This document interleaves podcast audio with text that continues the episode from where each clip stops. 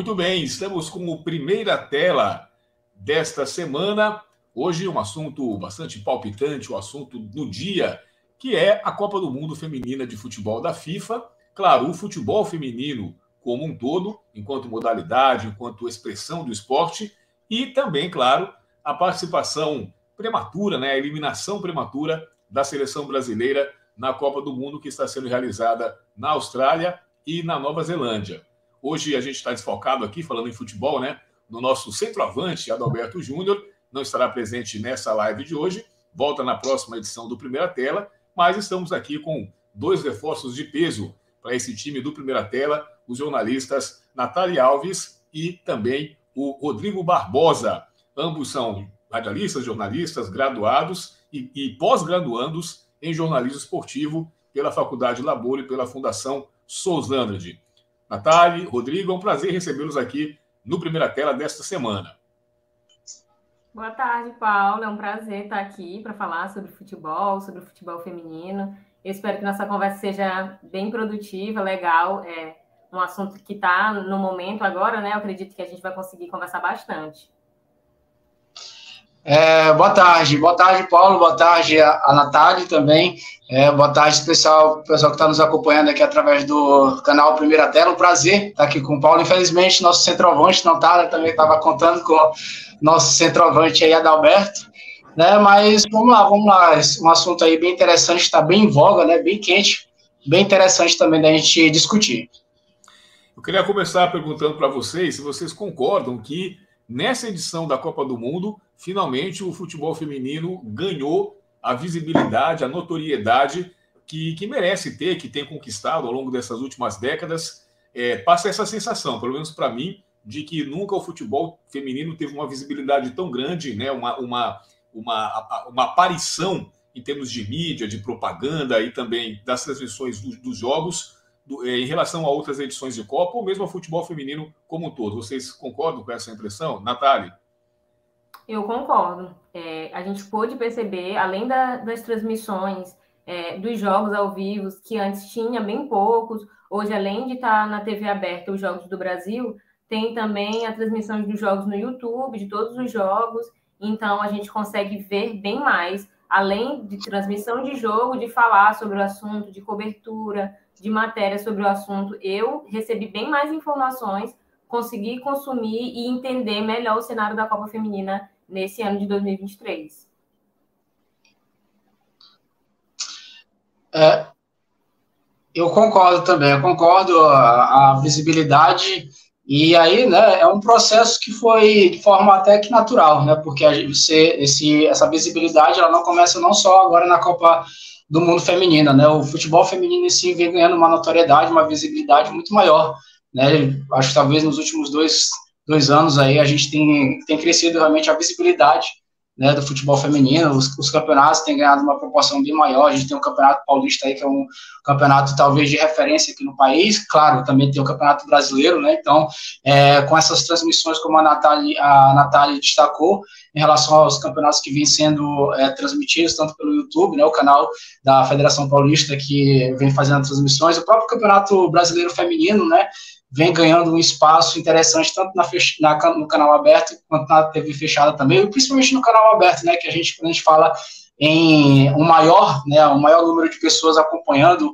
é, a gente está falando principalmente do canal aberto, né, dessa massa, né, do futebol feminino chegar a esse grande número de pessoas, principalmente pela TV aberta, né, que tem um grande alcance, realmente pega pessoas ali que não têm acesso muitas vezes à TV aberta e, e que têm um acesso, mas não têm é, realmente a curiosidade em acompanhar, ver como é que está o futebol feminino. Outro dia a gente teve né, o Flamengo é, jogando às 11 horas da manhã, num horário interessante de um domingo, né? Então acho que essa visibilidade que hoje a gente tem da Copa do Mundo Feminino, que hoje conseguiu ter essa visibilidade, é um processo que vem realmente ao longo desses últimos dois anos, se a gente for pegar aí do futebol feminino, e sem dúvida, sem dúvida nenhuma, né, a, é, eu acho que só o que não foi interessante, assim, pra, acho que poderia ter um alcance muito maior, talvez fossem os horários, né, os horários dos jogos talvez não ajudaram tanto a ter uma maior visibilidade ainda, né, mas eu creio que em relação às transmissões, de a galera acompanhar, essa Copa do Mundo teve uma visibilidade e as informações, como a Natália também destacou, foram muito maiores em relação às outras Copas. Né? A gente tem muito mais informações das próprias outras seleções, né? então acho que tudo isso contribuiu para muito mais essa visibilidade da Copa, Copa do Mundo Feminina desse ano. Eu acho até que é, nem é coincidência, né? não é coincidência, mas existem dois, dois fatores que são paralelos, que avançam é, ao mesmo tempo, né, concomitantemente, e um acaba ajudando o outro. Né? Por um lado, a maior procura de mulheres pelo esporte, principalmente nos países em que o, o futebol masculino é hegemônico, né? A América Latina, por exemplo, como um todo, aqui a América do Sul especificamente, Brasil, Argentina, Colômbia, Chile, Uruguai, em que o futebol masculino é o principal esporte, é, de repente passou também a atrair a atenção de meninas que desde a escola começam a praticar o futebol, que é diferente dos Estados Unidos e da Europa, em que essa cultura é um pouco mais já está mais arraigada, né? O, futebol feminino faz parte da educação física das meninas na escola e tudo mais. No Brasil já havia uma barreira em relação a isso, que é o segundo aspecto, que é essa a gente pode chamar, claro, de, evolução da sociedade em aceitar a menina jogar futebol, enfim, e também incentivar, né? ver também como uma possibilidade de uma oportunidade mesmo de, de, de, ganhar a vida, né? Jogando bola, de, ganhar dinheiro, estar num clube.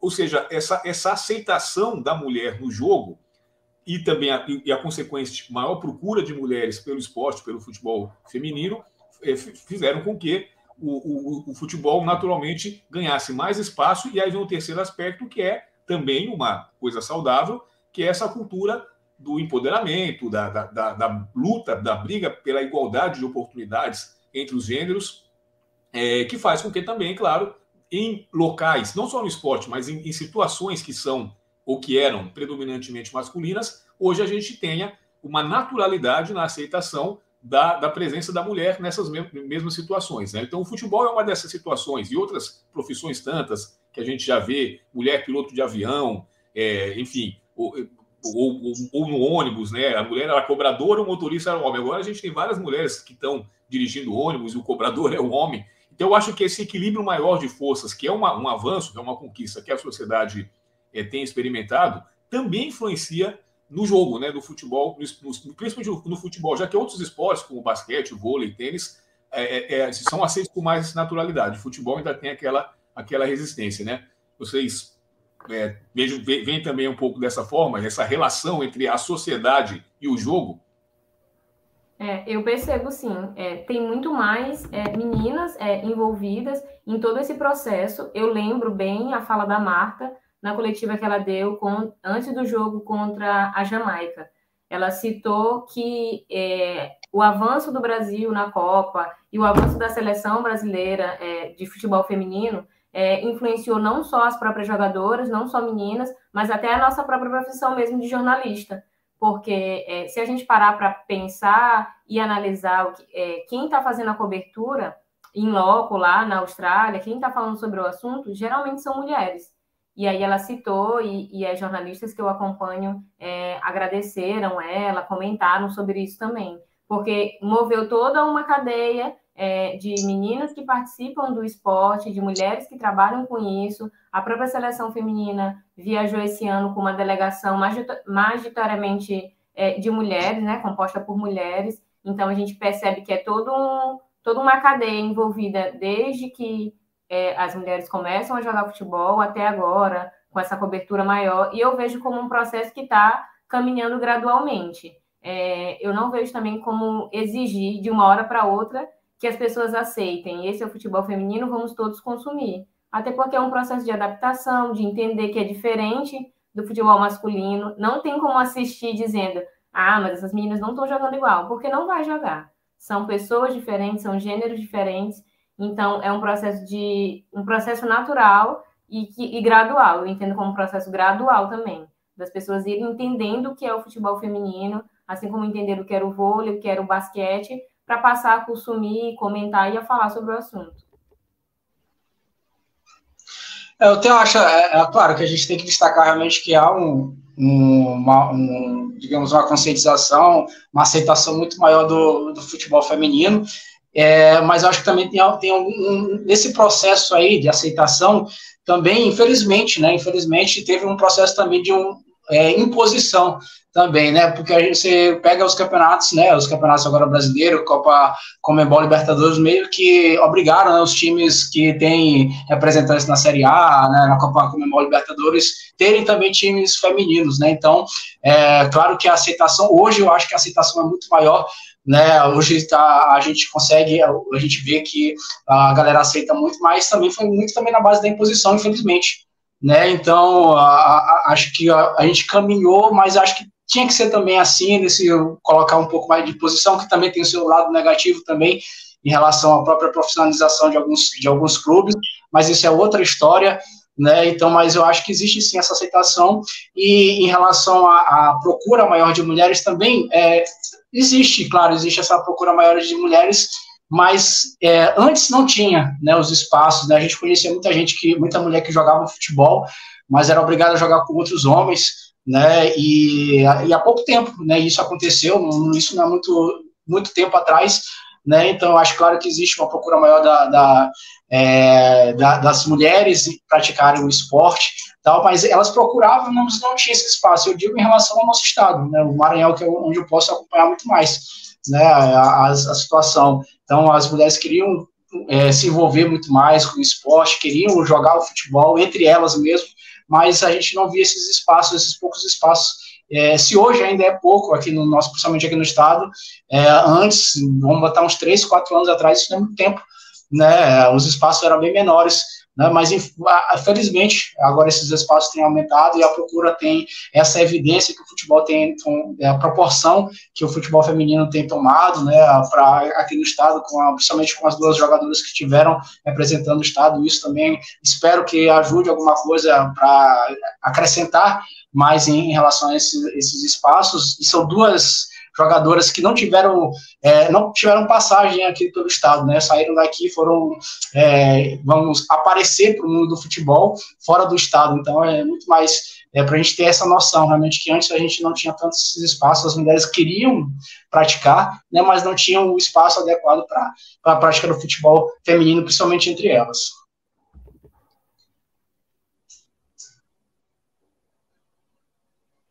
Não tá saindo, Paulo, o som. Não tá saindo porque o botão ativar som estava desligado. 2023.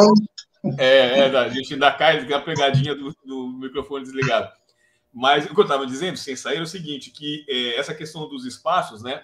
Uma hipótese que a gente pode levantar aqui para entender, que, que, a gente vai falar daqui a pouco, né? Da seleção brasileira na Copa e tudo, é assim, à medida que houve uma maior organização do futebol feminino no Brasil, a partir do momento dessa situação que o Rodrigo colocou sobre é, uma imposição, mas, mas, enfim, acaba sendo também um incentivo, claro, de que os times da Série A e B têm obrigatoriamente que ter times femininos. Ou seja, houve um espaço maior, né, um mercado maior para o futebol feminino se desenvolver, diferentemente de 20, 15 anos atrás, em que era completamente amador. Jogadoras iam para a seleção brasileira sem clube, ou seja, jogavam só na seleção, não, não tinha calendário ao longo do ano.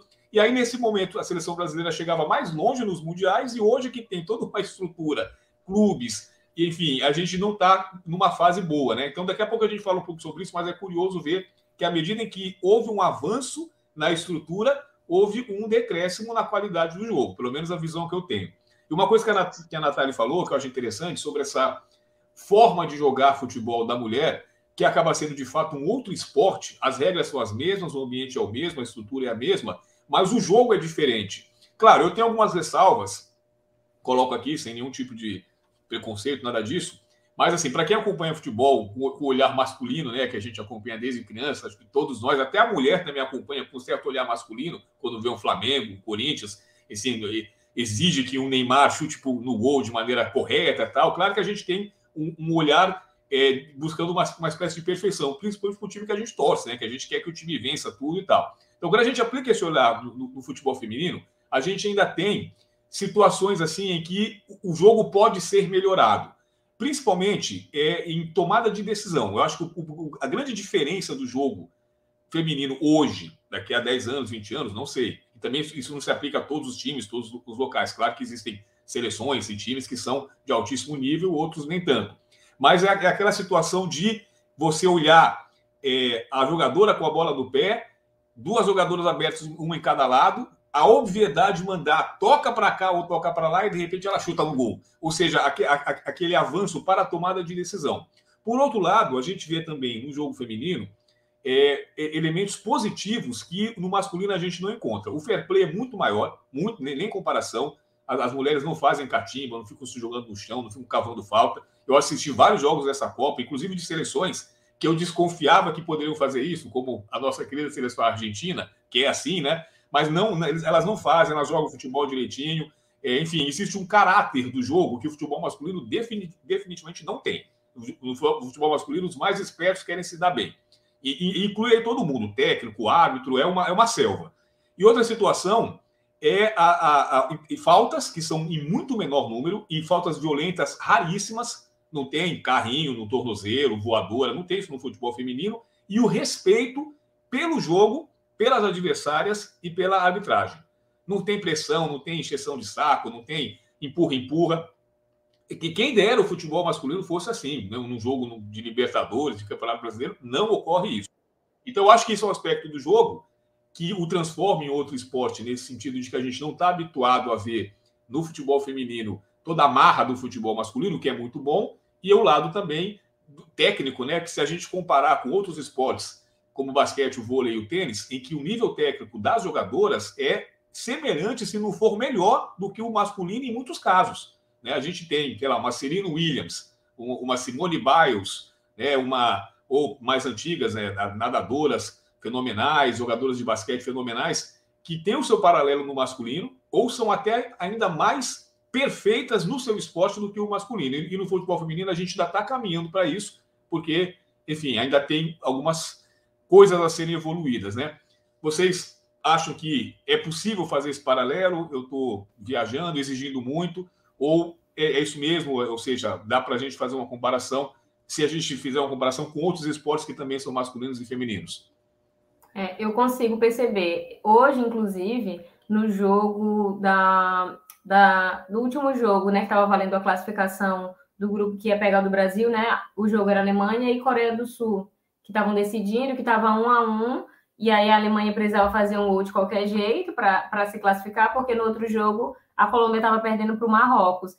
E aí a Coreia do Sul não estava brigando por nada, né? E ali para o final, no, no, nos minutos finais do jogo, a juíza deu nove minutos de acréscimo, e aí por alguns momentos eu consegui perceber algumas jogadoras coreanas tentando amarrar um pouco o jogo. E até um momento na, na transmissão, uma jogadora foi para o ataque, trombou com a goleira e caiu. Aí eu disse, rapaz, será que essa mulher está amarrando mesmo? Mas realmente tinha sido uma entrada forte, aí ela ficou, teve que sair na maca e tudo. É, e aí eu consigo perceber essa diferença. Se fosse em um jogo do, do futebol masculino, esses últimos minutos seriam eternos. Não teria nem dois minutos de, de, de jogo rolando desses nove do acréscimo.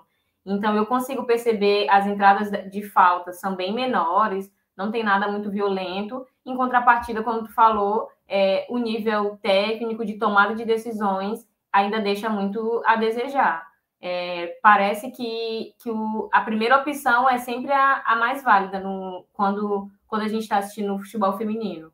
A primeira ali que eu pensei, eu vou tocar, é para ali, não, não parece ter, e aí é um, uma suposição né, que a gente pode fazer, é, por não saber se é uma estratégia de jogo, se é, porque não é falta de capacidade, a gente não pode dizer que é falta de capacidade, elas não conseguem pensar quando vem duas jogadoras ali tomar qual é a melhor decisão. Até porque a gente vê lances isolados que são bem bonitos. Mas eu acho que é o costume de, de, de, querer seguir com o jogo. Eu fico bem, bem em dúvida né, nessas suposições do que levam as jogadoras a tomar uma decisão que, para a gente que está vendo de casa, pareceria ser melhor, que sairia um gol, uma jogada se desenvolveria pelo outro lado, enquanto ela toma uma decisão que é barrada, é, é rapace. Nos jogos do Brasil, tanto da França quanto, quanto a Jamaica, o número de erros de passe foi extremos, né? Muito alto, muito alto.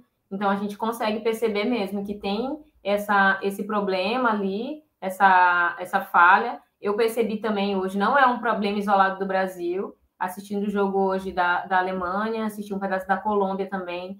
a gente vê que tem esses problemas, então é um processo que que o futebol feminino está caminhando.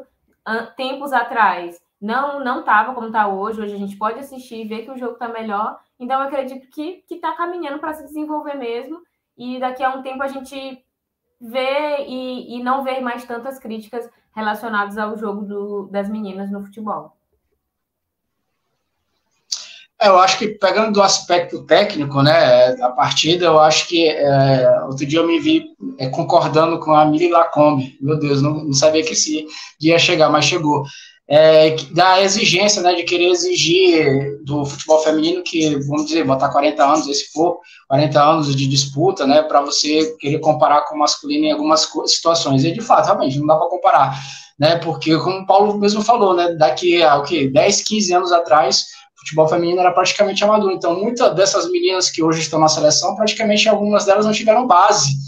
Né? Então, eu acho que muito passa por esses aspectos também, a questão da, da tomada de decisão. Claro que a gente está falando do futebol feminino brasileiro, né? Mas se a gente for pegar o futebol aí europeu, né? Se a gente for pegar o PSG, assistir em Barcelona, né? Você vê que a situação já é um pouco melhor, já é um pouco mais evoluída, porque já tem um trabalho mais específico de base, né? Um trabalho muito mais sério né? Não que aqui não seja, né? Mas é, o trabalho de base, né? Esses, essa questão da tomada de decisão, né? A, questão básica do futebol, né? Que você vai maturando, você vai criando, forjando o caráter dele na base. Né, do futebol, do, do, jogador de futebol, a gente vê muito mais isso no futebol europeu, né, tem, tem um nível técnico muito mais interessante do que o nível brasileiro. E quando você pega na seleção brasileira, que tem esse problema muitas vezes da questão da tomada de decisão, eu pelo menos coloco muito, muito nesse aspecto.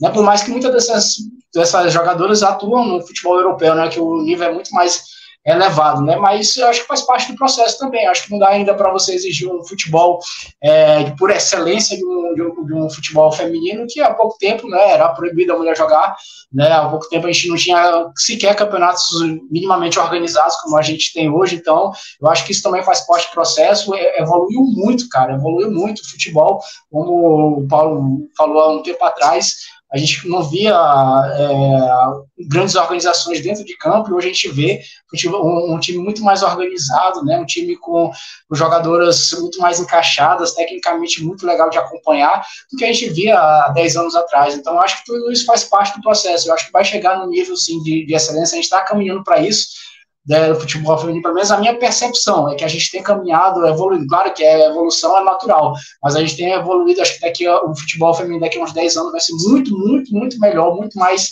técnico de nível elevado do que a gente tem hoje em dia, justamente por esse processo, né? Hoje em dia a gente tem os times aqui brasileiros com iniciando, querendo engatilhar numa base de futebol feminino. Então, isso você vai maturando a jogadora, né? Essa questão da tomada de decisão, você vai trabalhando na jogadora. Então, isso, com todo esse trabalho, daqui para frente, você vai começar a formar, jogadores que tenham realmente, que possam pensar quando está carregando a bola, de, ó, tem duas jogadoras abertas na ponta, eu vou levantar a cabeça, eu vou tocar a bola para o lado para tentar é, é, dar sequência numa jogada, né? Outro, outro aspecto que eu vi no jogo da seleção da Jamaica mesmo, o Brasil contra a Jamaica, a mulher, a jogadora brasileira no meio de campo querendo dar passe de letra, né? E é, tem essa parte da, da questão da tomada de decisão. Por uma Copa do Mundo, você está precisando de um resultado.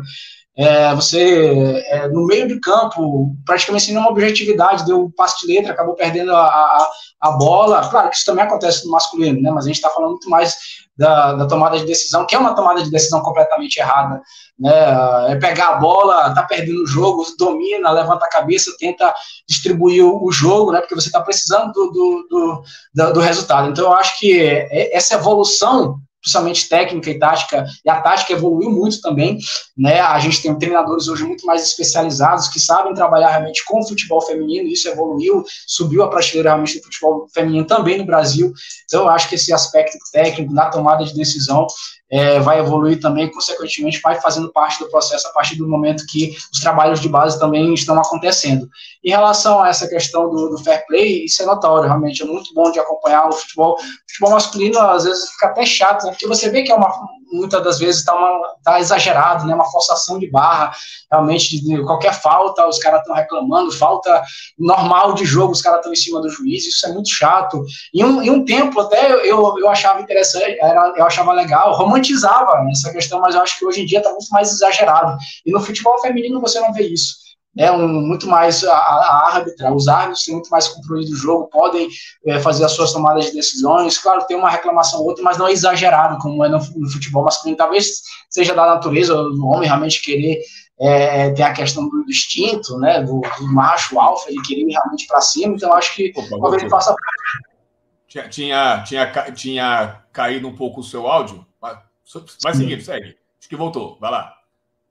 Mas é, mas é basicamente isso, entendeu? Eu acho que, como eu falei, não sei se conseguiram ouvir, eu romantizava um pouco essa, esse, esse aspecto da, da questão da, da catimba, da, de amarrar o jogo né, no futebol feminino, no futebol masculino, né? Mas hoje em dia eu acho que está muito exagerado e o futebol feminino, nesse quesito, dá lição aí pro futebol masculino. É, no masculino tem essa coisa do cara dar um tapa no ombro, o cidadão bota a mão no rosto, rola no chão, fica fazendo sinal de vara. É uma chatice. Eu, um dos jogos que eu assisti que eu achei muito bons, muito bons mesmo, foi Estados Unidos e Holanda. São duas seleções que tratam a bola com, com muita qualidade, é, são extremamente organizadas. É um jogo que não tinha espaço vazio, assim, era um jogo mesmo é, de nível técnico alto, com todo mundo marcando, se pegando. Os Estados Unidos jogaram melhor, foi um a um jogo, mas a Holanda meio que achou o empate, é, os americanos perderam um monte de gol. E tem uma camisa 10, chama Lindsay Horan, ela é aquele meia clássico, né? Que no futebol masculino é cada vez mais raro. Aquele camisa 10 que joga com a cabeça em pé, é, é, enfim, distribui o jogo, chega na área para finalizar. Assim, eu sou de uma geração que eu vi jogadores como o Zico, Roberto Dinamite, jogarem até os menos antigos, Raí, Kaká, e a gente não tem mais essa figura no futebol, pelo menos no futebol brasileiro não tem. Esse camisa 10, que era para ser o Ganso, que está jogando agora de segundo volante, né? E a gente não tem esse cara que a bola passa por ele, e ele distribui o jogo e chega para finalizar. E a camisa 10, Lindsay Horan, é uma cracaça. Eu não sei se ela é, a, a, mídia especializada considera ela a melhor do time, se é Alex Morgan, não sei. Mas eu vendo jogar, eu vi dois jogos dos Estados Unidos. Nos dois, ela não erra um passe, bola passa no pé dela e, e faz, faz, um monte de gol. E outra jogadora que me chamou a atenção, duas, outras duas, é uma, uma, uma ponta de lança, né? Porque aquela jogadora que joga pela ponta e cai para o meio, da Colômbia, chama Linda Caicedo. Vocês devem. É, ela é. É o Ronaldinho Gaúcho de saia. Fica é a revelação da Copa. Né? E uma, uma camisa 11 de Zâmbia, que eu tinha visto um amistoso de Zâmbia contra a Alemanha antes da Copa. É o Drogba, Drogba Purinho, Drogba, chama Banda o nome dela, não sei o que, Banda. E aí, rapaz, a bola pega na ponta, ela bota na frente e já foi, ninguém pega. Então, assim, tem alguns jogadores que realmente são acima da média, e, e esse aí eu quero falar de Copa do Mundo e de seleção brasileira. É, primeiro, assim, quanto a, quanto a Copa em si, é, qual é a avaliação que vocês estão fazendo? Eu, eu vejo que tem seleções de, de, alto nível, algumas grandes seleções, mas que existem seleções de médio porte que estão querendo surpreender e que eu não duvido que dê uma zebra aí para chegar na final. Mas existem também algumas seleções que estavam lá a passeio, né? Tipo Vietnã, Haiti, que assim, o próprio Panamá, que assim, o nível de organização, o nível de futebol é, ainda é extremamente é iniciante, né? Aquela coisa que está começando. O que, que vocês estão achando da Copa? Que, quem, quem que são os favoritos? E o que, que acham que vocês podem acontecer? Que, que, vocês acham que pode acontecer nesse Mundial? Natália Rodrigo. Eu acho, eu acho que nessa Copa tá arriscado a gente dizer assim, ah, veio a passeio, veio como iniciante. Ninguém diria que o, o, a seleção do Marrocos passaria num grupo que tinha Colômbia e a, e a Alemanha. Ninguém diria isso. Então, é, é até um pouco arriscado a gente falar. É, a gente não, não diria também que o Brasil ficaria fora para a Jamaica. Então, essas duas seleções africanas é, surpreenderam nessa primeira fase. A gente não sabe como é que vai ser agora, né? Até se a gente considerar que a Jamaica passou em segundo no grupo sem ter, só, sem ter levado nenhum gol, mas também só fez um gol que foi o gol da vitória delas contra o Panamá. Porque o jogo contra a França foi 0 a 0 o jogo contra o Brasil foi 0 a 0 e contra, contra o Panamá foi 1 a 0 Então a gente está vendo seleções que vieram, é, eu pego principalmente esse exemplo da Jamaica, que vieram sabendo o papel delas na Copa. Ontem, depois do jogo do Brasil, eu fiquei vendo, assistindo alguns comentários é, sobre as estratégias que foram adotadas e a Jamaica sabe o que ela deveria fazer. Soube na hora do jogo o que deveria fazer, assim como o time do Marrocos hoje contra a Colômbia também soube a estratégia que deveria ser usada, achou um gol de pênalti, conseguiu a classificação. Então, a Copa do Mundo é aquele que é na hora, vai do momento, vai do dia. Então, as favoritas são, são as de sempre, né? As estadunidenses, que são as atuais campeãs, Inglaterra, que foi campeã da última Euro, e a Holanda, que chegou na última final também, e a gente coloca ali a França, que tem uma tradição já bem alta no, no futebol feminino. Então, eu fico com essas, com essas favoritas, que são consideradas pela mídia como um todo como favoritas, porque tem uma tradição maior no futebol feminino, mas eu não, não descarto essas outras que passaram, não. Principalmente ali a Colômbia, que está com o jogo encaixado, é, com a Linda Caicedo, como tu falou mais cedo, que, que sabem o que tem que fazer e que parece que estão com a cabeça na Copa, porque para mim o que faltou para a seleção do Brasil foi entender o que era a Copa do Mundo, que era um jogo, que é uma competição que é decidida ali nos mínimos detalhes, que tem que fazer se não vai embora, que tem que entender a estratégia do jogo se não vai embora. A Colômbia, para mim, parece bem ciente da, da realidade da competição e eu espero, né? Agora é a única representante da, da América do Sul. A minha torcida vai ficar com a Colômbia para seguir representando a gente aí, mas é, a gente não pode desconsiderar as outras. Os Estados Unidos quase não classifica, se classificou por uma bola na trave de Portugal, que quase elimina elas, mas é uma, uma seleção tradicional, não tem como desconsiderar elas. E Inglaterra e França é, e Holanda, né, como times da, como as seleções da Europa, vêm fortes também para chegar até a final e conseguir esse título. É, primeiro que eu realmente confesso que eu tinha um pé atrás em relação, porque essa é a primeira Copa do Mundo com 32, 32 seleções. Né, eu fiquei um, com o pé atrás, porque na Copa passada, se não foi o Vietnã, foi Taiwan, alguma coisa do tipo, a gente teve algumas goleadas, né, sofridas por essas seleções, e aí quando aumentou o, o número de seleções, realmente eu fiquei com o pé atrás, mas é, quando começou a Copa, isso, e nas primeiras rodadas, a, a, segunda rodada também, já foram mostrando realmente que a Copa seria bem mais interessante, é, se tornou uma, uma Copa bem interessante, na verdade, apesar do número maior de, de seleções. Né, eu achei que o nível não fosse ser tão bom quanto está sendo, eu confesso realmente, mas é um nível muito bom, muito interessante, a gente tendo essas surpresas, isso aí, para quem acompanha a Copa do Mundo, isso é muito legal, cara, a gente acompanha essas surpresas, o Marrocos se classificando ali, é, deixando a Alemanha de fora da competição, o nível, então a gente vê que realmente, a, é, eu pelo menos surpreendo muito positivamente em relação ao aumento das seleções é, para essa edição da Copa do Mundo. Então, um nível técnico muito interessante, jogos bem interessantes também de, de acompanhar. É, e com relação às favoritas, é, é sempre aquelas, né, meu? A Inglaterra, para mim, assim, se a gente for pegar um contexto é, a, de só olhar o favoritismo, eu colocaria, eu apostaria na Inglaterra, né? Mas como a Copa do Mundo, e também a, seleção dos Estados Unidos também, né? Porque é a atual campeã, é uma potência realmente no futebol feminino, mas é, se fosse para apostar em uma seleção, apostaria na, na, Inglaterra. Mas como essa Copa do Mundo está bem legal de acompanhar por essas surpresas que têm acontecido, essas boas surpresas da Colômbia, Marrocos, né, que a gente viu aí, o Marcos não está à toa, né, chegando nessa, nessa fase da competição, houve um grande investimento realmente do país, né, na, no futebol feminino, um investimento alto para que a, a, a, seleção pudesse avançar, né, porque a última Copa de Nações aconteceu, de Africana de Nações aconteceu no Marrocos, né, chegou na final, acabou perdendo para a África do Sul, se eu, não, se eu não estiver enganado, Nigéria, alguma coisa do tipo, então houve esse investimento e não é à toa que o Marrocos chegou a essa fase de oitava de final e pode chegar muito mais. Né, então eu colocaria ali correndo por fora a própria Colômbia, como a Natália destacou. Então, eu acho que em relação ao nível técnico também, isso me surpreendeu muito positivamente. Muito bom nível técnico dos jogos. É, essa camisa 10 dos Estados Unidos que o Paulo está falando é uma camisa 10 realmente que eu também eu fiquei impressionado por, por, um, por, esse aspecto dela, né, desse camisa 10, que é esse, esse camisa 10, né, Paulo, tá muito mais na nossa nostalgia, né, que a gente acompanhava na década de 90, 2000, né, do camisa 10 clássico, né, aquele cara que pega a bola, levanta a cabeça, né, e, distribui o jogo. Aqui no, no estado, é, a gente está falando, apesar de falar futebol feminino, mas está fazendo referência ao futebol masculino, no, no, time do MAC tem um cara também muito, com, tem, muito parecido, o Jorge, né? Eu sou fã do, do, do, futebol do Jorge, é um camisa 10 do MAC, ele é desse, nessa pegada aí, mais ou menos. Claro que tem que evoluir muito, né? Mas é um cara que sabe distribuir bem. Então, basicamente é isso. Né, basicamente é isso, acho que o nível técnico bem interessante. Eu, no primeiro momento, como eu falei, fiquei até é, com o pé atrás em relação ao aumento de número de seleções, mas a Copa vem realmente mostrando que o, o nível do futebol feminino evoluiu, evoluiu muito.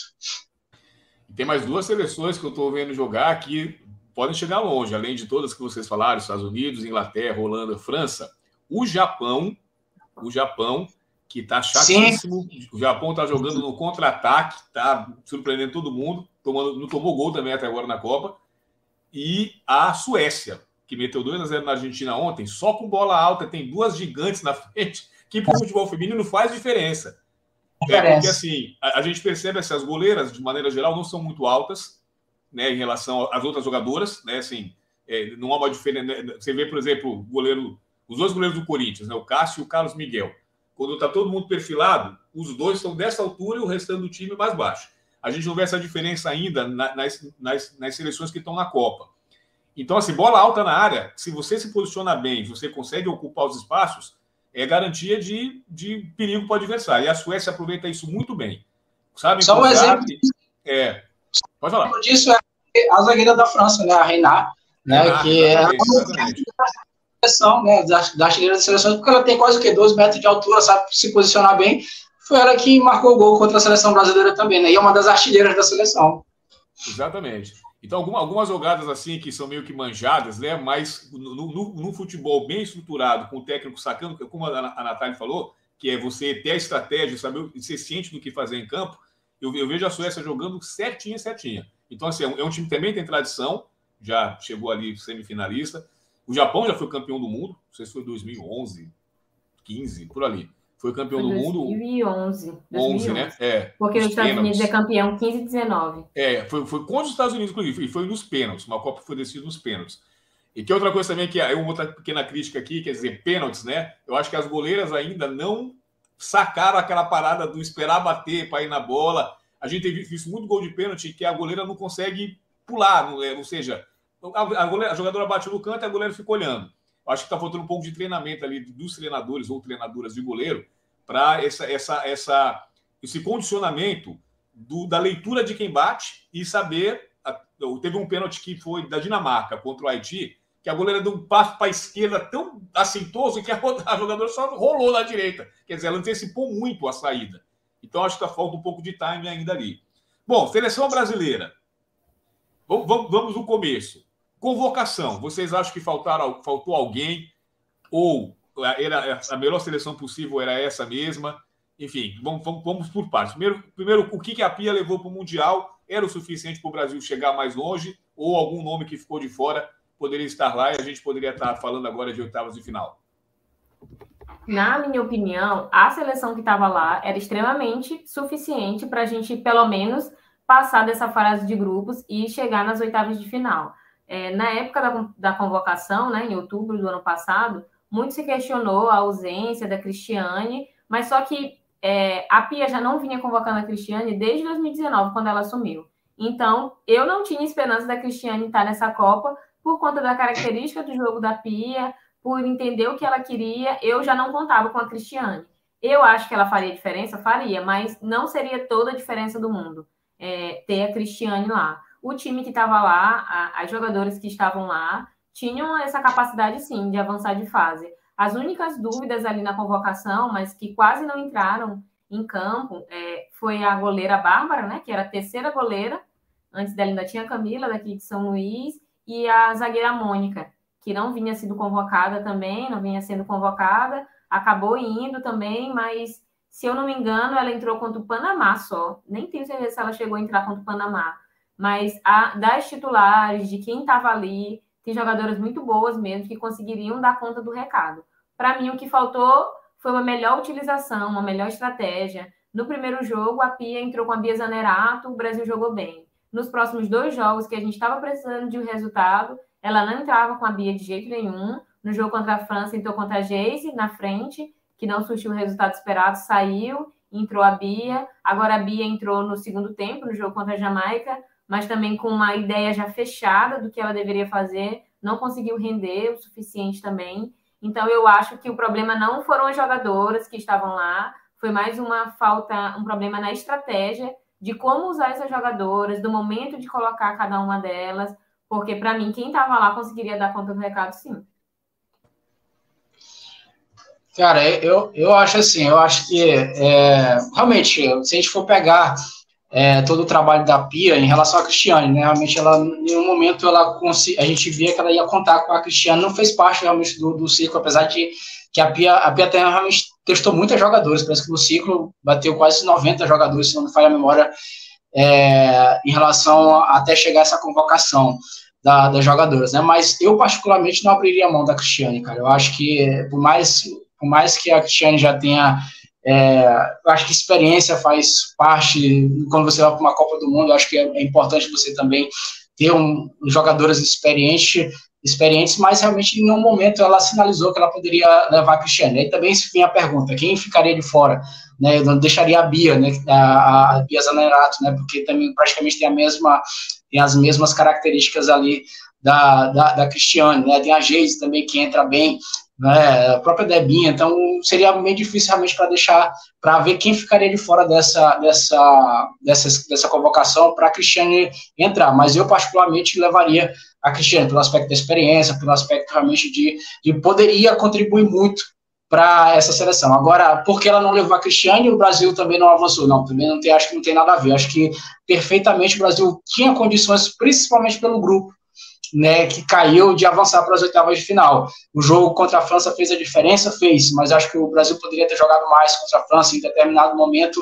Acho que o Brasil deu uma segurou demais, né, respeitou muito a França. A França, se você for pegar, é, o técnico chegou para treinar para essa Copa do Mundo chegou há pouco tempo.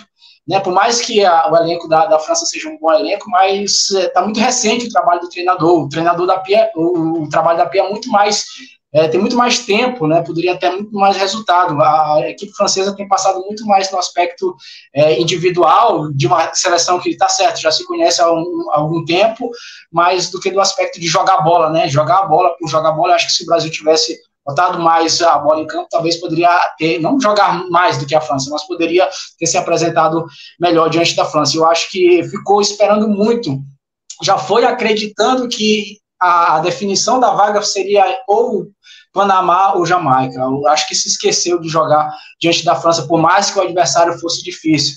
Né? Então, acho que, primeiramente, pela seleção que levou, o Brasil tinha a obrigação sim, de passar, de avançar. Né? E pelo grupo. Segundo, pelo grupo, eu acho que você ficar de fora para uma Jamaica, que teve que fazer vaquinha, que a Federação da Jamaica de Futebol não apoiou em nenhum momento a seleção feminina, e para um Brasil que hoje tem um investimento do tamanho que tem, e está se prometendo muito mais investimento né? E esse, essa questão do investimento já é, acho que já é página virada já do futebol feminino, tem acontecido, vai acontecer muito mais, a tendência é aumentar. Então, é, esse argumento já não cabe mais. Né? Então, é, é, a bola mesmo, foi o que fez a diferença, foi a bola. O Brasil não jogou contra a Jamaica, a Jamaica já tinha segurado a França, né? A estratégia da Jamaica foi realmente segurar, segurar a França uh, no primeiro jogo. Então, faltou, acho que, estratégia, traçar uma melhor estratégia em relação a esse jogo, já que se colocou tanto a pressão do jogo do Panamá contra a Jamaica, acho que realmente é, trilhar uma estratégia melhor para esse jogo. O Brasil não jogou contra a Jamaica, né? teve uma posse de bola ali, rodou muito, mas criar realmente oportunidades, o Brasil amassar, como a França fez no jogo contra a Jamaica. A Jamaica realmente segurou a França, mas a, a França foi para cima, a França amassou, né, como se diz no, no, no linguajar do futebol, a, a, seleção da Jamaica. O Brasil não, o Brasil rodou a bola, chegava uma vez ou outra, mas não conseguia realmente infiltrar e finalizar para uma equipe que buscava o resultado. E a Jamaica fez o que tinha que fazer, né? Segurar, estava jogando pelo empate. Então eu acho que não faltou. Eu, eu, apesar de que eu achar que a Cristiane poderia ter ido, mas o ciclo todo a Pia realmente sinalizou que não iria levar, mas acho que a seleção que ela levou é uma seleção suficiente, pelo menos para avançar, para chegar nas oitavas de final é, dessa Copa do Mundo. É isso que você falou do, do Brasil contar com as vitórias sobre o Panamá, sobre a Jamaica e achar que com a França já, já não teria como fazer, vai ao encontro daquilo que a Natália falou no início, da compreensão do que é a Copa do Mundo. Quem Copa do Mundo, Sim. de fato, não existe isso. Você não pode esperar um jogo para.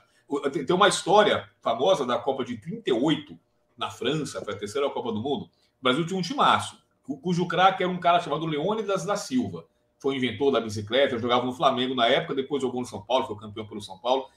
E o Leônidas estava meio machucado, meio, quando o Brasil passou da Polônia nas quartas e iria jogar com a Itália nas semifinais. Aliás, com, exato, com a Itália nas semifinais. O que, que o técnico. É, foi o cara que descobriu o Pelé. Valdemar de Brito.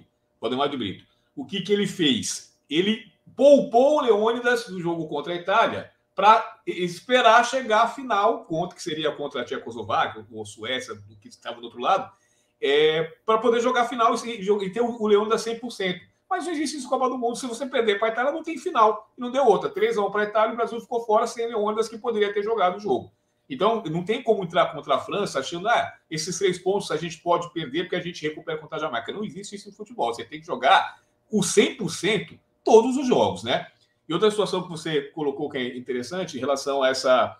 É, é, agora me fugiu, você falou duas coisas. É, assim, a questão do amassar, exatamente. É, a gente sentiu também, é, outras seleções têm um esquema de jogo tal que privilegia também chute de fora da área, é, jogadas em velocidade. O Brasil é um time de muita, muita posse de bola e pouca e, e, pouco incisivo, ou seja, pouca contundência. E aí a gente pode falar agora do trabalho da, da Pia Sundhag. Qual a avaliação que vocês fazem? Vou citar aqui o que a Ana, Ana Thaís Matos falou na transmissão, assim que o jogo acabou. Que, na visão dela, eu, eu, não, eu não, não tenho assim, eu não acompanhei o suficiente para opinar com alguma uma certeza, mas colocando a visão dela, a Pia meio que tirou um pouco as características de um, de um suposto jogo brasileiro, ou seja, meio que engessou o time, e pior do que isso, por uma questão de comunicação, de uma distância que a comissão técnica tem das jogadoras e também do poder que a CBF deu à comissão, carta branca total, é, as jogadoras não, não tinham condições de discutir isso com a técnica. Ela colocou nesses moldes. As jogadoras tinham que ter mais voz ativa para discutir o jogo com a técnica. E ela atribui um pouco da eliminação ao fato de o Brasil ter sido 100% fiel ao que a técnica pediu e faltou alguma coisa, ou seja, não houve uma, um questionamento em relação à técnica. Isso é muito delicado, claro, porque de qualquer maneira existe uma hierarquia e o técnico é o que manda. Mas é, deu a entender que a, a, essa, essa, esse, esse ciclo que a Pia foi técnica foi um ciclo que colocou o Brasil em uma situação desconfortável para as nossas jogadoras. E com isso a gente passou mais uma Copa do Mundo é, é, com frustração. Qual a avaliação que vocês fazem do trabalho da Pia? E já emendando, o que, que vocês vislumbram daqui para frente Fica, não fica? Se não ficar, quem seria esse novo técnico? Vamos lá.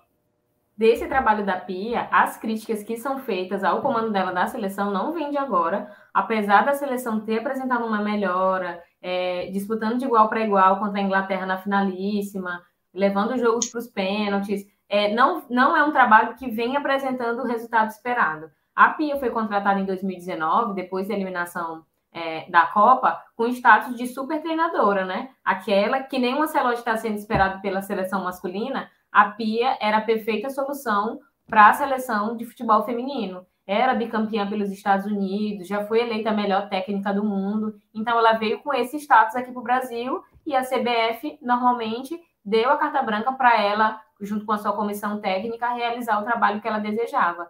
Inclusive, nas coberturas que foram feitas da Copa agora, é, muito se fala do psicológico das, das jogadoras, e aí tinha uma, uma psicóloga que acompanhava as jogadoras, que na entrevista que ela deu, ela disse que o trabalho dela era justamente aproximar as jogadoras é, pessoalmente da comissão técnica. Ela era esse elo entre a comissão técnica e as jogadoras, para que houvesse ali um vínculo, enfim, né, para que o trabalho fluísse.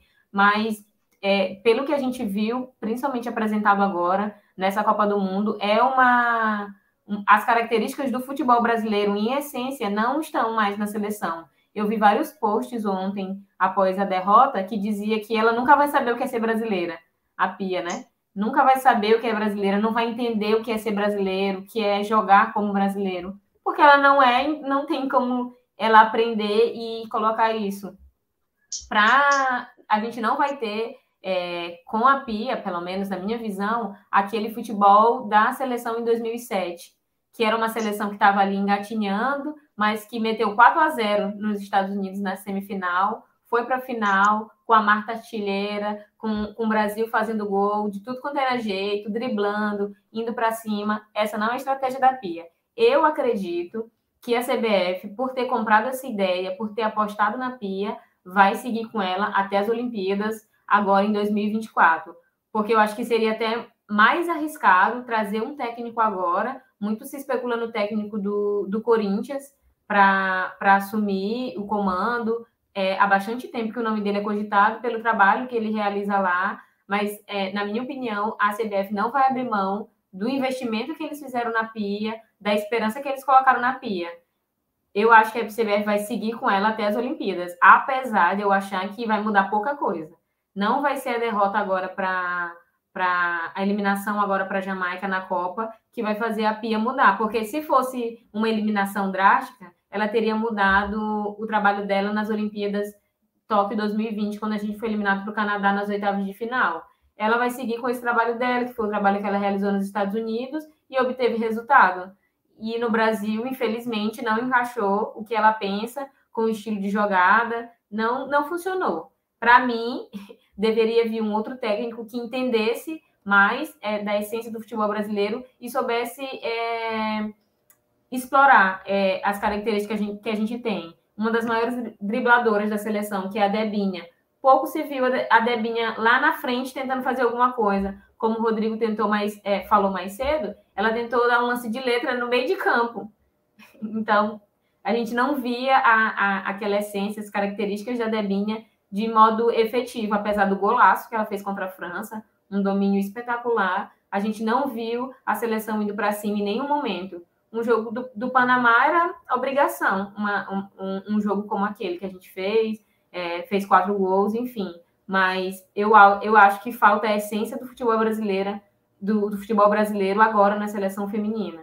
Aquela seleção que joga rápido, que joga para cima, que vai em busca do resultado. O Brasil está muito naquela de ah, toca para cá, toca para lá, a gente tem uma estratégia, a gente tem um plano, mas que no final não funciona. Só para lembrar o nome do treinador do Corinthians, é Arthur Elias. Arthur Elias. Elias. Rodrigo. É, eu acho que é o nome mais em voga realmente para assumir, né? Tem um belo trabalho já há algum tempo. E aí eu concordo com a Natália de, em relação a. Acho que eles vão segurar a Pia realmente a, até a, as Olimpíadas. Acho que não faz sentido você. Até mesmo porque ela tem contrato até o próximo ano, né? Então acho que não tem, faz sentido você iniciar um, um ciclo com uma Olimpíada no meio, né? Já recente, logo agora, né? Próximo ano. Então, acho que dá para segurar a pia. Eu acho assim que o Paulo, no início da nossa conversa, falou em relação a que ano, é, anos anteriores, há um tempo atrás, né? A seleção conseguia grandes resultados porque tinha grandes jogadoras, né? E eu acho que quando a Pia vem é justamente para tentar dar uma ideia muito mais tática, né? Montar uma equipe muito mais forte taticamente, uma equipe né, coletivamente falando. Né, e nesse aspecto, no meu modo de ler, a Pia foi, é, teve sucesso, apesar de não fazer ter grandes atuações. Mas se você for pegar a seleção brasileira hoje, ela é muito mais organizada tecnicamente, taticamente, do que era há um tempo atrás, né, onde você tinha grandes jogadores mas era muito mais da base individual, né, da, do brilho individual das jogadoras do que propriamente é, do trabalho do, do, treinador, né? Então eu acho que nesse aspecto eu acho que eu vejo uma evolução no futebol, mas aí se você quer uma seleção é, tecnicamente, coletivamente muito mais forte, né? E aí, essa questão do. Se esqueceu essa questão realmente do individual em algum momento, né? A própria Marta também, eu acho que quando vem para a seleção, é, ficou muito presa a, esse aspecto, né, de ser muito mais é, coletiva, né, trabalhar muito mais para a equipe do que como ela era incisiva, pegava a bola de ir para cima da marcação, né, tanto é que a gente tem é, tantos gols que a, marca, a Marta fez durante as Copas, 17 gols, se eu não estiver enganado, né, muito mais na base da, da individualidade, né, isso era um aspecto muito interessante da seleção que a gente, como a Natália destacou, hoje em dia a gente não tem mais a questão do aspecto da individualidade, isso é reflexo realmente do futebol europeu, né, esse futebol hoje que a gente tem tido moderno, né, que as equipes são bem encaixadas tecnicamente, a, a equipe de toque de bola, né, você roda a bola o campo todo para poder chegar no, no, no, gol adversário e a individualidade muitas vezes ali fica no segundo plano, né? E um outro treinador dá essa liberdade, né? Mas é muito mais de você levar a bola até o campo adversário e ali a individualidade tem que é, aparecer do que propriamente ele incentivar é, essa individualidade. Né? O trabalho hoje do, do futebol, tanto masculino como feminino, é um trabalho muito mais de coletivo, né, de você levar a bola até o, o, o gol adversário, né, do que você criar as jogadas propriamente dita, está um pouco mais automatizado. Eu acho que a Pia trouxe isso para o futebol brasileiro, infelizmente, é, aquilo que a gente tinha de melhor do futebol, que eram as, as, as individualidades, né, não conseguiram aparecer como a própria Natália destacou a Debinha, mas a gente tem outras, né, a própria Ari Borges também, né, que é uma jogadora incisiva, gosta de ir para cima da marcação, é, acabou se prendendo muito a esse aspecto coletivo, mas foi do trabalho, né? Eu acho assim que nesse aspecto de coletivo, uma seleção mais forte coletivamente, eu acho que houve uma evolução do trabalho da Pia. Mas a individualidade, infelizmente, que era uma característica bem marcante da nossa seleção, acabou ficando de lado realmente nesse ciclo da treinadora da seleção brasileira. Exatamente, a gente viu é, muita posse, é, habilidade, assim, a gente tem realmente, assim, o time titular do Brasil todas são grandes jogadoras, né, não tem nenhuma que destoa, e, e, e enfim, é um, é um, time bom, tecnicamente muito bom. É, talvez o que tenha faltado é isso, esse improviso, né, essa, essa possibilidade de sair um pouco do script, de pensar um pouco fora da caixa, é, e também é, acho que chutar de fora da área. Eu, eu já não sei se é uma questão tática ou se é de característica de jogadoras Talvez a gente não tenha essas jogadoras. Talvez a Luana, fala muito da Luana. A Luana chuta aqui, é o gato da rádio aqui, o Billy. Você já conhece. É, é o Billy. É o Billy, o Billy está aqui. É, então, assim, falta chutar de fora da área, porque, assim, é, é, é uma arma poderosíssima no, no futebol feminino. A gente estava até discutindo no dia da, do Brasil e, e, Fran, e, e, França aqui, que a gente estava na aula, né? Que, assim, até o Rodrigo Campelo colocou essa sugestão, que não é só dele, muitas, muitas pessoas pensam assim, de que a trave é muito grande, né? Assim, o, o campo é igual, o tamanho do campo, mas, é, obviamente, por, por uma questão física, é, as jogadoras ocupam espaços menores, né? Então, assim, há, há mais espaço para jogar bola no futebol feminino e, portanto, para chutar de fora da área, para colocar aquela bola no cantinho que o Rafael Veiga colocou ontem, que o goleiro não pega, e a, e a, e a, e a goleira. O exemplo dele. É, o exemplo, verdão. É, e, a goleira não vai chegar. Então, assim, eu senti falta. O Brasil jogou, jogou 90 minutos no campo da Jamaica e não deu um chute no gol de fora da área, entendeu? Assim, não chegar. Aí não pode ser assim. Tem que. Aí eu não sei se é tática, se é estratégia ou se falta as jogadoras mesmo, mesmas, né, é, é, terem essa iniciativa ou ter a característica, né, de arriscar. Aí o pé vai ficando pesado mesmo, o tempo vai passando, se ninguém ficar com medo de errar, fazer besteira. Então faltou um pouco isso, né? Gente, a gente está chegando aqui ao final. Queria agradecer imensamente aí vocês terem aceitado o nosso convite para falar de futebol, de bola feminina. Queria deixar esses últimos dois minutos para vocês ficarem à vontade para, enfim, considerar, como se diz né, no, nas monografias, considerações finais sobre o esporte, é, jornalismo esportivo feminino, enfim, fiquem à vontade, Rodrigo, Natália, para a gente encerrar essa live. Eu queria começar agradecendo né, a oportunidade da gente estar tá falando sobre esse assunto aqui, para ter o espaço de poder falar sobre o futebol feminino. É, a Copa do Mundo, né? Apesar de todos esses problemas que ainda vem enfrentando, ela tem trazido muitas possibilidades para as jogadoras e, como eu citei lá no início, para a própria área da comunicação. Tem abrido portas, tem é, é, apresentado espaços que antes eram pouco explorados, né? Com, com o avanço da modalidade, com, com a maior aceitação, a gente tem visto falar mais sobre o assunto e, consequentemente, a gente tem mais espaço para falar sobre esse assunto. Eu acho que como consideração final, né? O futebol feminino está caminhando para um bom caminho. Eu torço para que a seleção brasileira é, particularmente encontre aí um caminho, seja com a Pia, seja com outro treinador, que nas Olimpíadas, que, que é a próxima competição importante aí, a gente tenha um resultado melhor, porque a, a sensação que ficou, apesar, ah, tem posse de bola, tem uma estratégia, mas a apresentação do Brasil contra a Jamaica é, é praticamente unanimidade que foi uma das piores apresentações do Brasil nos últimos anos, seja com a Pia, seja com outro treinador. Então, o que a gente espera mesmo é que, que haja uma consciência da, da situação do, do futebol brasileiro, do futebol feminino, e que a gente siga aí falando, tenha mais competições, a seleção brasileira vai melhor, e a gente tenha ainda mais pautas para falar sobre o futebol feminino e outros esportes também. É, primeiro eu queria agradecer, Paulo, pelo convite. É um prazer estar conversando com vocês, ainda mais sobre o um, um futebol feminino, né? Então, agradecer a oportunidade espero que a gente tenha é, as expectativas tenham sido alcançadas em relação ao debate.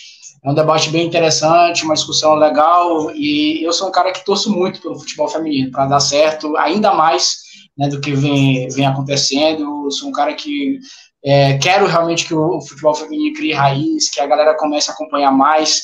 Né? Eu sou um cara que gosta de futebol, então o futebol feminino, então, é, para mim também crescendo é algo também como um cara que acompanha, que gosta de futebol, é algo também bem interessante, não só, mas, não só por esse aspecto também, mas como a gente tem essa questão da cobertura, de acompanhar, né, a gente vê a luta da galera para é, que o futebol feminino tenha muito mais investimento, que o futebol feminino seja mais acompanhado, seja respeitado também, né? Então, eu sou um cara que estou, assim, realmente aqui acreditando e querendo realmente que essa evolução do futebol feminino continue é, nesse aspecto, nesse processo aí de evolução sempre, e principalmente aqui no, no nosso país e ainda mais trazendo aqui para o nosso estado, realmente onde que a gente acompanha muito mais, que aqui realmente você estava falando que era amador há um tempo atrás, Aqui a gente ainda está ainda um caminho ainda mais nesse amador, para tentando sair um pouquinho mais desse amador para tentar se profissionalizar. Então, torço muito para o futebol feminino, tem esses espaços como a gente está tendo agora aqui, como está tendo na, na, na, própria TV. Outro dia, é, já tem um tempo, fiquei muito feliz com, com a, a, ESPN, né, que hoje tem a Mina de Passe, né, que é o primeiro programa mesa redonda voltado para o futebol feminino. Então, todas essas pequenas coisas que fazem a diferença né, fazem a diferença e que eu fico muito contente realmente é, com a evolução e esses espaços que o futebol feminino vem ganhando ao longo do tempo. Então, estou torcendo aqui, estou na torcida realmente sempre para que o futebol feminino possa crescer ainda mais e muito obrigado aí pelo convite. Muito bem, eu que agradeço a presença de vocês também é, é, engrossando esse coro desse crescimento do futebol, né, do esporte como um todo, do futebol feminino, do futebol feminino local e da presença de mulheres em todo o circuito do, do esporte. Né? É, a gente tem árbitras, a gente tem técnicas, é, é, médicas né, da comissão técnica, e a gente tem as jogadoras. Né? Então, assim, é, é, e, e, e jornalistas, especialistas não só é, no comentário, mas também na narração, na reportagem, na apresentação. Então, a gente fica feliz em ver que esse universo é cada vez maior, né? O curso que a gente está promovendo, que a gente está fazendo com vocês, tem uma presença muito interessante de jornalistas mulheres que querem se aperfeiçoar, ter mais oportunidades de trabalho no mercado para exercitar a prática do jornalismo esportivo, aí não só para o futebol feminino, mas para o esporte como um todo, masculino e feminino. E é, é um movimento que não tem, não dá ré, né? Não, não tem, como diz o narrador da Casé TV, foguete não dá ré. Um deles lá fala isso o tempo todo: foguete não dá ré.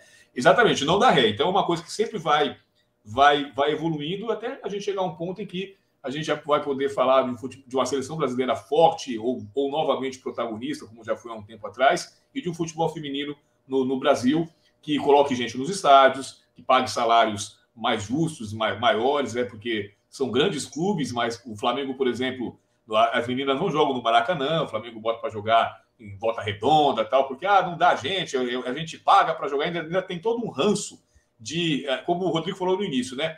quiseram impor lá, então os times às vezes também fazem uma certa sabotagem, não, não dão a melhor estrutura, não colocam o melhor gramado, enfim. Então isso tudo tem que evoluir, os próprios clubes precisam entender a importância e a, a, o, o, potencial que o futebol feminino tem, que vai refletir lá na frente com uma seleção brasileira ainda mais forte e quem sabe a gente chegar um dia a ser campeão do mundo como a seleção masculina tem cinco taças, né? Também já faz tempo, mas a, gente ainda tem cinco taças. Gente, queria agradecer demais vocês. Nos vemos numa outra oportunidade. Você que está acompanhando a gente, esse aqui é o canal Primeira Tela. Também um abraço ao nosso amigo Adalberto Júnior. Hoje desfalcou o time aqui, mas na próxima edição, com outro assunto palpitante do campo da cultura, da política, da economia, das artes, do esporte. A gente aqui navega um pouco de tudo. Semana que vem tem mais Primeira Tela. A gente fica por aqui. Até uma próxima. Valeu, Natália. Valeu, Rodrigo. Tchau. Tchau.